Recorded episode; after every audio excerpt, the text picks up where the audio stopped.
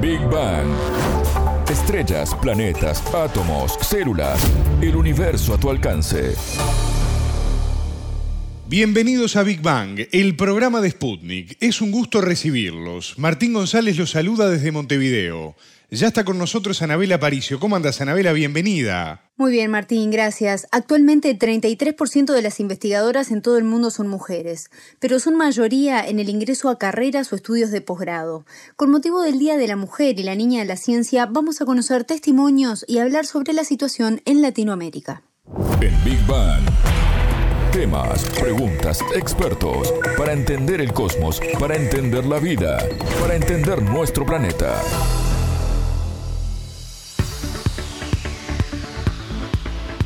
Según los últimos datos de UNESCO, son cinco los países de América Latina y el Caribe que alcanzan un promedio de 49% de mujeres investigadoras. Venezuela, Argentina y Panamá son los que superan el 50%, mientras que por el contrario, Perú es el país con menos representatividad, con menos del 30%, Anabela. Sí, y si miramos los datos por disciplinas, las mujeres siguen estando subrepresentadas en áreas como ingeniería, física y tecnología, sectores claves para el crecimiento de un país, así como aún enfrentan obstáculos personales, culturales e institucionales en el desarrollo de su carrera a la hora de poder acceder a un cargo de decisión. Desde el año 2015, cada 11 de febrero se conmemora el Día de la Mujer y la Niña en la Ciencia, una oportunidad para poder hablar sobre esta realidad y también reflexionar al respecto, ¿no? Y hoy elegimos conocer algunas historias de mujeres que dedican su vida a la ciencia y que nos cuentan justamente cómo viven, Anabela. Así es, y comenzamos por Chile, un país que tiene un 34% de investigadoras mujeres, según los últimos datos disponibles del año 2017, y es uno de los países con proporción más baja en Latinoamérica. Bernardita Reed es una joven divulgadora del Centro de Excelencia en Astrofísica y Tecnologías Afines, egresada en Física y Astronomía y además es estudiante de Magíster en Ciencias con mención en Física en la Universidad de Chile y ella se considera una científica en formación aún. Se dedica a trabajar con datos de observatorios para validar las teorías respecto al universo y actualmente está realizando una investigación vinculada a detectar cómo mejorar la forma en que conectamos la materia oscura y las galaxias, enfocándose en los problemas estadísticos y matemáticos. Su especialidad es el área de la cosmología observacional y nos explicó en qué consiste esto abarca el estudio del universo en su completitud los componentes principales, cómo se originó, cómo evoluciona, cómo es la dinámica a grandes escalas. Chile tiene uno de los mejores cielos del mundo para hacer astronomía terrestre.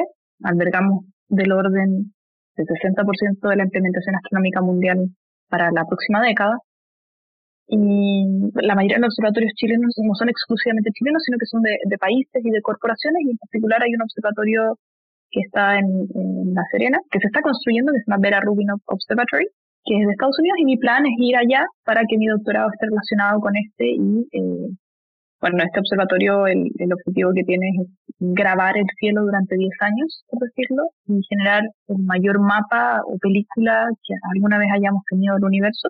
Y principalmente es para entender eh, lo que es la materia oscura y la energía oscura, que serán los mayores componentes, creemos, de nuestro universo. Mi objetivo a largo plazo es eh, generar un vínculo entre, entre los observatorios de Estados Unidos y chilenos, acercar la gente a la ciencia, eh, trabajar con datos chilenos como buena chilena que soy, y bueno, poder resolver estas preguntas que nos hemos hecho desde hace tanto tiempo que al final qué es nuestro universo, cómo funciona y poder acercar no solamente esos conocimientos a mis colegas, acercarlo a la gente que tal vez vive cerca de observatorios. En mayo de 2018 hubo una movilización feminista de grandes proporciones allí en Chile que rechazó y exigió reacciones institucionales ante diversos casos de abuso, pero también reclamó un cambio estructural en la sociedad en el que se le dé más voz a las mujeres de allí de Chile. Movimiento que marcó un hito en la historia del país. Y marcó a muchas generaciones como la de Reed, quien nos cuenta cómo se sintió identificada y los efectos que tuvo esta movilización social en ella para ser científica hay que seguir un camino bien establecido, que es estudiar una carrera de pregrado relacionada con el área que uno eh, se quiere desenvolver, luego tiene posgrados, uno, uno comienza a hacer un más estudios de posgrado, más investigación, eh, postdoctorados y después ya todo culmina con un puesto permanente, ya sea como académico académica, o investigadora o investigador de tiempo completo.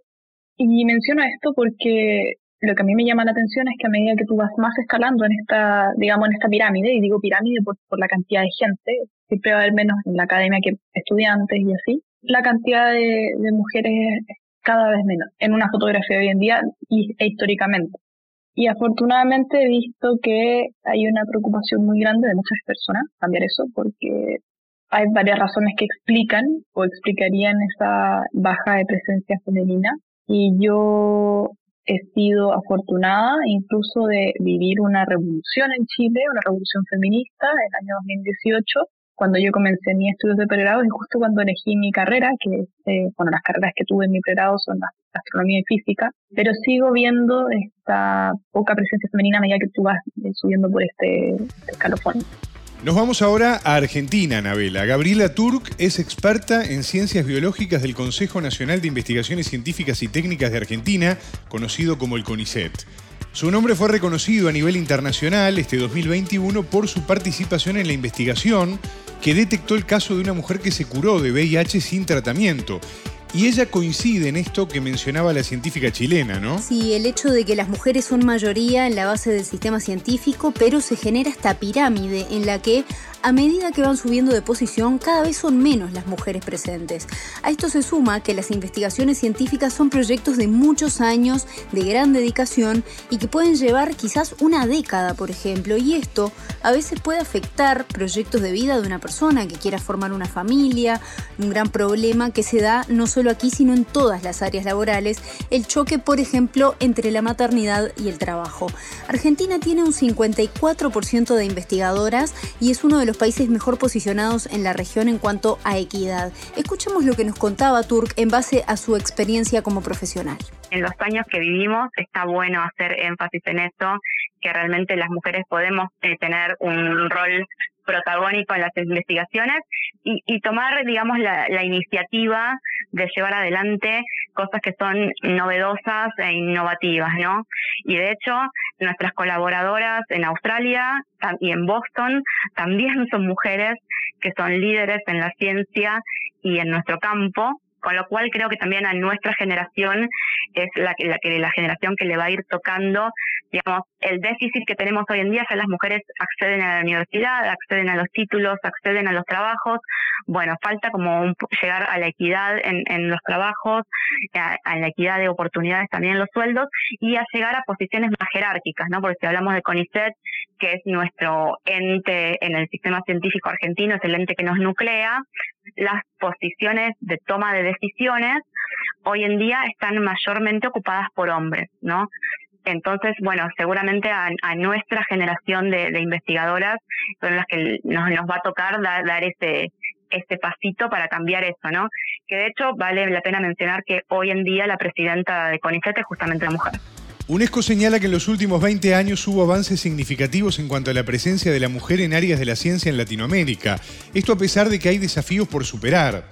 Por ejemplo, algo tan simple como compartir tu escritorio con una compañera mujer es uno de los hechos que justamente lo reflejan y eso lo marca la científica chilena. Exactamente, Martín Reed señala también que hay una característica que se repite en todas las mujeres que eligen este tipo de profesiones y es la curiosidad tenemos en común eh, una curiosidad que yo creo que hace que nos olvidemos de todo lo demás, incluso del machismo. Me explico. Yo, cuando tú me preguntas a mí por qué estás trabajando o voy a clases o lo que sea, cuando iba a clases, me sentaba en primera fila y, yo preguntaba todo y me olvidaba de quién estaba atrás mío. Y, eso es muy sano, en cierto sentido, porque estás ahí simplemente porque te apasiona.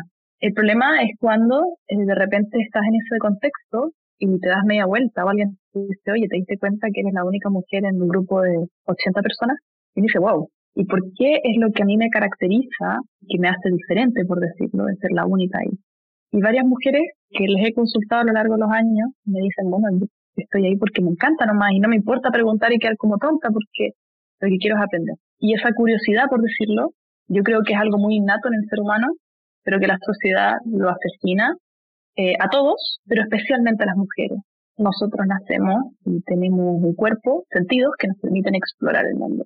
Y he llegado este año en estos últimos días a la conclusión de que hay como dos formas socialmente en las que uno puede desarrollar esa, esa curiosidad aún más de lo normal. Uno podría ser el caso que yo tuve, afortunadamente, y es que yo tuve un acceso a la naturaleza privilegiado en, mi infancia. Yo me crié en el norte de Chile, muy cerca de los observatorios, o más que crié, yo soy de Santiago, pero visitaba constantemente esta zona porque mi, familia tiene un, campo ahí. Y yo tuve la suerte de ver el cielo todas las noches de verano, el mejor cielo del mundo para hacer astronomía. Estar ahí cuando los mismos observatorios que estaban a unos kilómetros hacían descubrimientos sobre la energía oscura. Y esa curiosidad se vio completamente potenciada por ese entorno. Y el otro caso que es tal vez lo que yo veo en mi, en mi colega, que es la que comparto oficina hoy en día, es que ella, por ejemplo, su padre, eh, inventor, tiene en la casa muchísimas impresoras 3D y siempre motivó, sin ningún sesgo de género, a sus hijos e hijas a inventar. Entonces tenemos un problema, solucionémoslo, hagamos esto. ¿Qué opináis? Bueno, hagamos esto, hagamos esto. Entonces ella tenía un laboratorio artificial. En los ejemplos que mencionaba Reed dejaba en evidencia algo tan importante como la educación y el incentivo a hacer actividades durante la niñez, por ejemplo, ¿no? Porque esto es lo que en definitiva marca a una persona para toda su vida.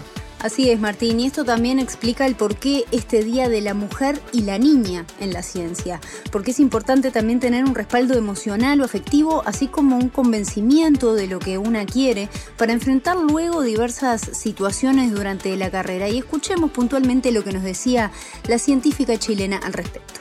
Cuando probablemente en nuestros chips, tanto a mí y a mis colegas, se nos metió ese bichito de la curiosidad, y ya nadie te lo puede quitar, yo creo y nuestro cerebro tal vez guardó esto y bueno, nos enfrentamos después a un mundo que es mucho más terrible, ¿no? Un mundo donde nos cuestionan por qué estás preocupada de las matemáticas y en realidad la adolescencia deberías estar más preocupada de cuántos likes tienes tú en Instagram, por ejemplo. Y estoy hablando de toda la presión social, que es muy difícil de superar, es muy difícil. Hay que ser muy contracorriente, por decirlo, creo yo. Y ahí también quiero agregar que esa curiosidad es muy dependiente del acceso a estos laboratorios, ya sea artificiales y naturales. Y eso implica privilegios.